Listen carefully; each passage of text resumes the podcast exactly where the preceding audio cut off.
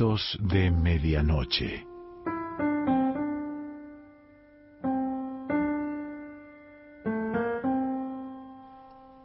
El cuento de hoy se titula Muero contento y pertenece a Martín Coan.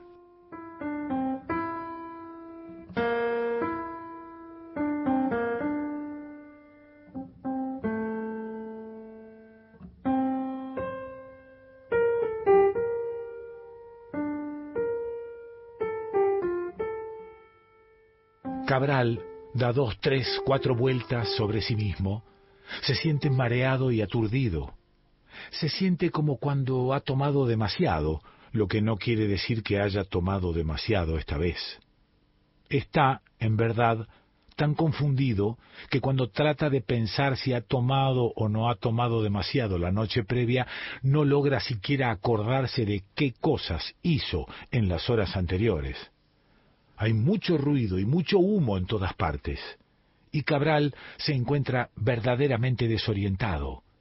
Siendo él una persona de aceptable poder de ubicación, podían preguntarle en medio de las sombras en qué dirección quedaba el Paraná o en qué dirección quedaba el convento, y él hubiese contestado sin vacilar y sin equivocarse, pero ahora no consigue ni tan solo establecer el lugar exacto del sol en el cielo gira atontadamente, con lentitud, con un raro vértigo aletargado, procurando determinar un lugar de referencia en medio de tanto alboroto. Una palabra da vueltas en su cabeza, como da vueltas él, Cabral, en medio de la madrugada y el griterío generalizado. Él mira y mira y mira y en la cabeza tiene rondando la palabra ¿dónde? Primero le suena como un nombre, como si se estuviese acordando de alguien, como si estuviese extrañando a una mujer.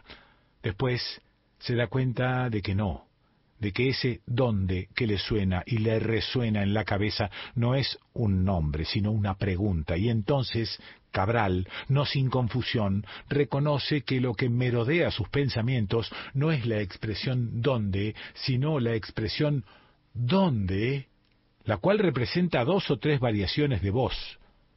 Pero pronto retorna todo el humo y todo el ruido y Cabral ahora no solo se pregunta ¿dónde? sino ¿quién? Al parecer ahora está quieto. Es una suposición, nada seguro, al parecer está quieto pero también es posible que siga dando vueltas como estuvo dándolas durante quién sabe cuánto tiempo y que ahora todo su entorno, la batalla entera, haya comenzado a girar en el mismo sentido que él y a la misma velocidad y al mismo tiempo y que el resultado de todo eso sea que Cabral crea que por fin se quedó quieto cuando en verdad sigue dando vueltas como al principio. A Cabral le parece decisivo resolver esta cuestión. Solo él sabe por qué. Pero antes de que consiga hacerlo, aún más, antes de que consiga comenzar a hacerlo, una cara cruza por su mente y lo distrae del asunto de si giraba o estaba quieto. Cabral imagina la cara o la recuerda, pero con tanta certeza que cree que la ve. ¿Dónde? ¿Dónde? ¿Dónde? Vuelve a pensar casi obnubilado y después de un rato no es posible saber si largo o corto, comprende que la cara no responde a ¿dónde?, sino a ¿quién? Cabral consigue asociar la voz y el rostro, cosa que puede parecer no tan meritoria para aquel que no se encuentra en una situación de desconcierto como esta que a él lo embarga. Reconocer la voz le produjo alivio, pero reconocer el rostro lo sobresalta. Es él, se dice, liberado de la pregunta ¿quién?, pero infinitamente más abrumado por la pregunta ¿dónde? Es él, nada menos, y lo está llamando. Acá, acá, carajo, le grita. Y Cabral no tiene idea de nada. Es tanta la desesperación que siente que le entran ganas de llorar. Más grita el otro y él menos sabe qué hacer. ¿Llorar es de mujeres? ¿Llorar es de maricón?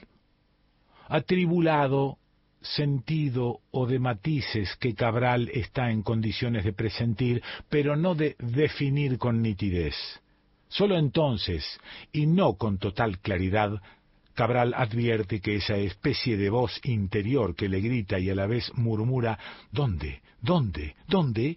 es en cierta manera el efecto o la consecuencia de otra voz exterior en este caso, que es un puro grito y ni remotamente murmullo que le dice acá, acá, acá. Es como una especie de diálogo, por así decir. Aunque para hacer un diálogo en el sentido estricto del término, la voz interior de Cabral debería convertirse en exterior. De la manera en que están las cosas, el diálogo es diálogo solamente para Cabral. Para el otro, para el que lo llama a gritos, es otra cosa que Cabral inmenso en el caos de caballos y de sables no termina de precisar. Acá, acá, acá grita el otro.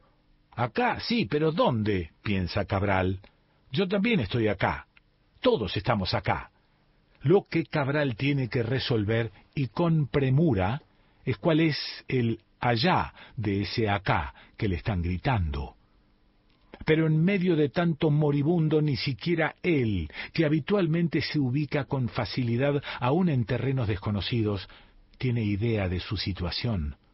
Acá, Acá la puta madre, grita el otro, y grita esa vez en un momento en el que en el lugar donde Cabral da vueltas sobre sí mismo y en sus inmediaciones no hay, por casualidad, ningún otro grito, ni quejido de moribundo, ni relincho de caballo. Entonces, Cabral escucha con un aceptable grado de nitidez y para su sorpresa cree reconocer la voz. En un primer momento lo que experimenta es alivio.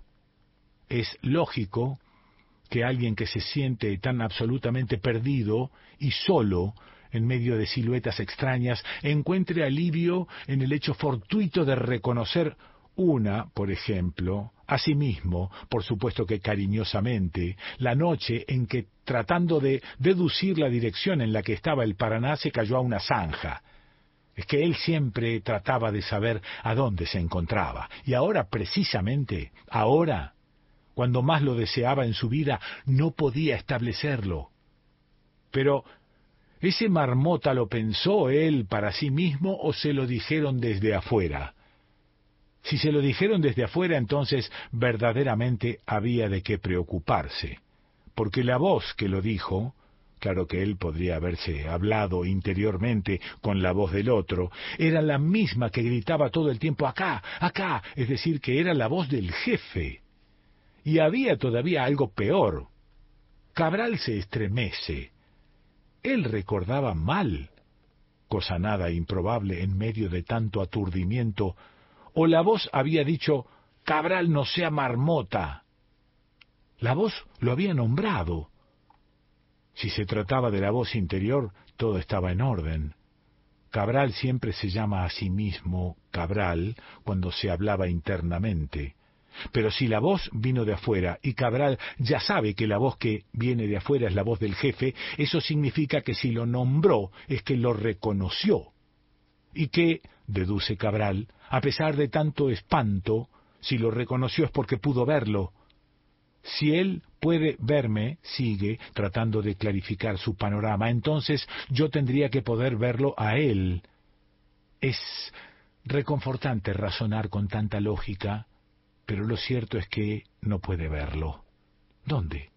¿Dónde? ¿Dónde? pienso otra vez. A Cabral, dadas las circunstancias, no le parecen para nada injustificadas las ganas de llorar. ¿Cómo soportar tanta impotencia? Llorar, o mejor dicho, cierta forma de llorar, no es también cosa de hombres. ¿Quién sabe? piensa con desdicha.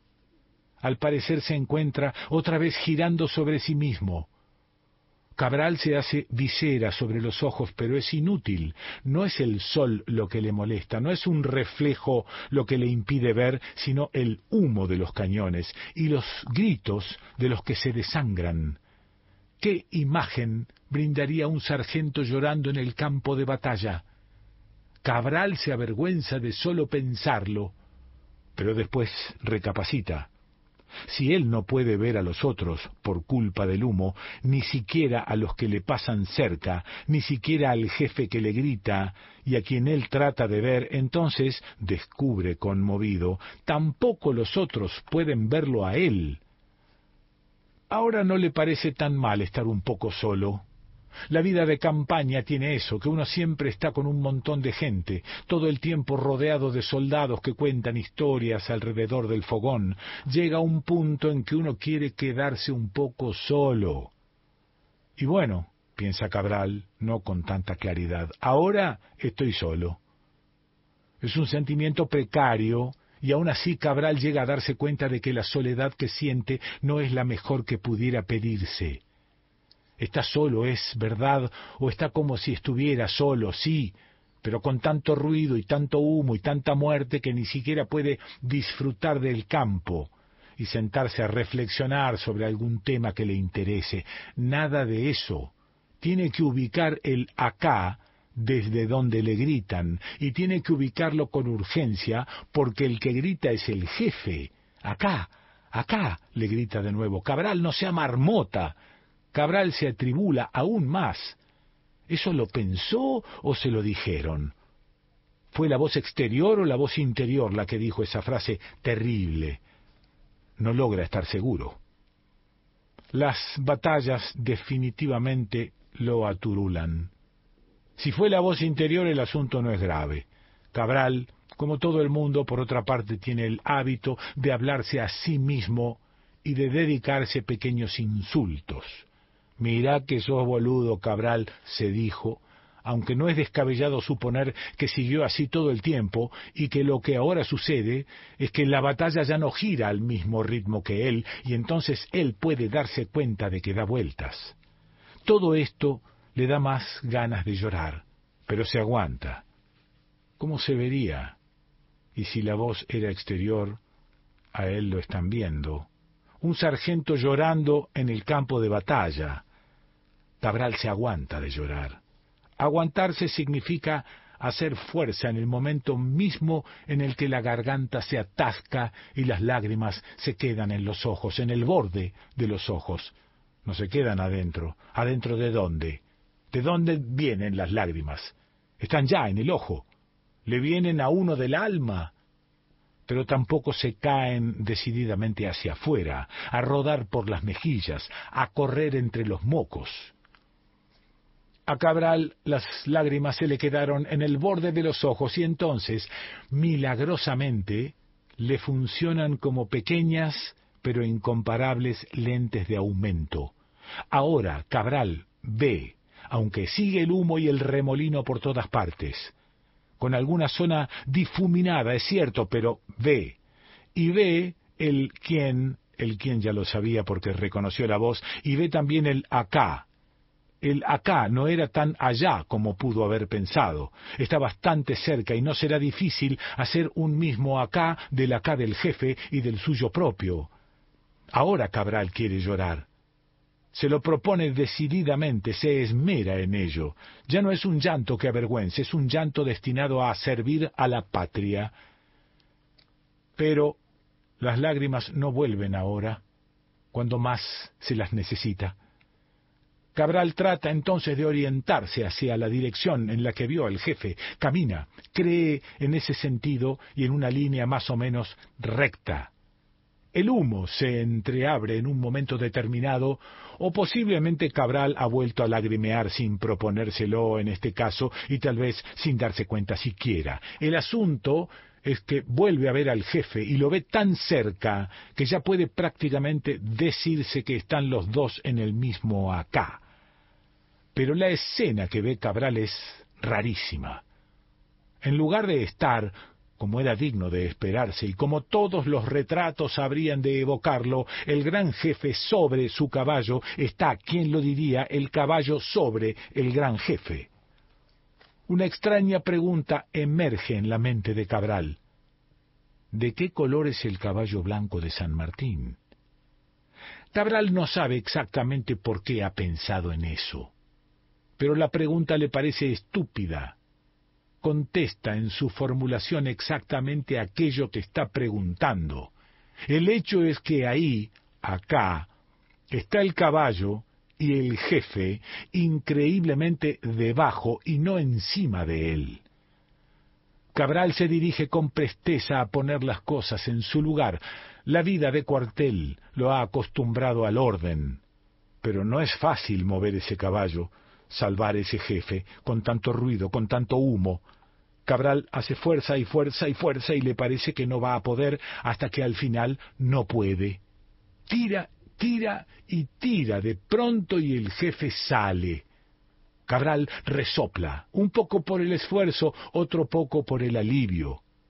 Y es entonces cuando del humo, de en medio del humo, sale el maturrango y le clava la bayoneta. Mucho le duele la tetilla a Cabral.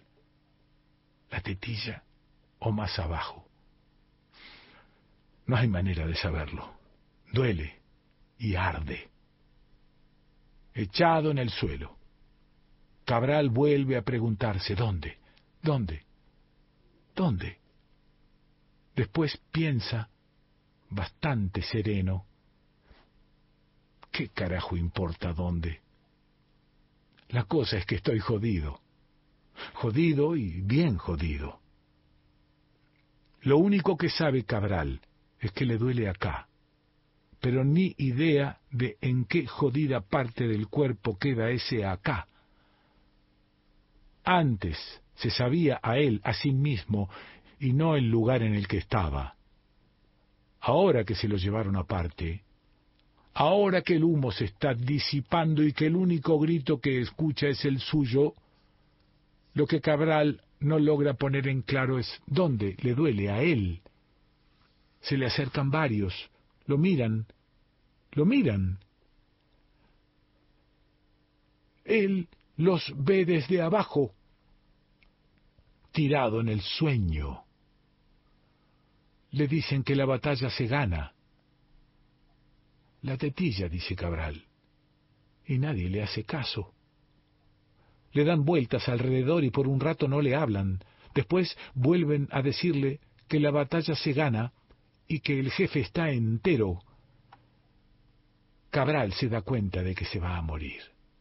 No es que le parece, no es que lo sospecha, no es que tiene esa impresión.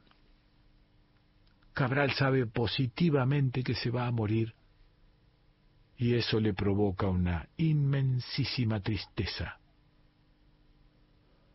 Cabral siente, allí tirado, en medio del polvo, una enorme congoja, una terrible pena, una desdicha imposible de medir.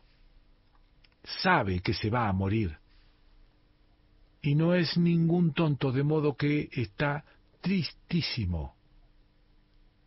Alguien, quizá el jefe, se le acerca, se pone en cuclillas junto a él en ese momento, pero decirlo le da vergüenza. ¿Qué van a pensar de él? Van a pensar que es una mujercita, van a pensar que es un maricón. Es sumamente probable que Cabral tenga razón, que nunca haya habido un hombre que estuviese más triste que él. Siente una tristeza inconmensurable. Pero cuando se lo preguntan no lo dice. ¿Qué van a pensar de él? Solo le queda, solo le queda aliento para pronunciar cuatro o cinco palabras que apenas sí se oyen es su modesta despedida, es su página mejor.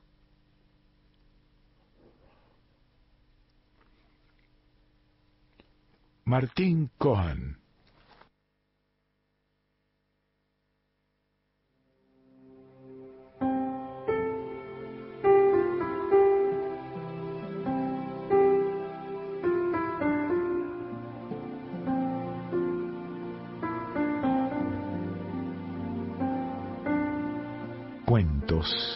de medianoche.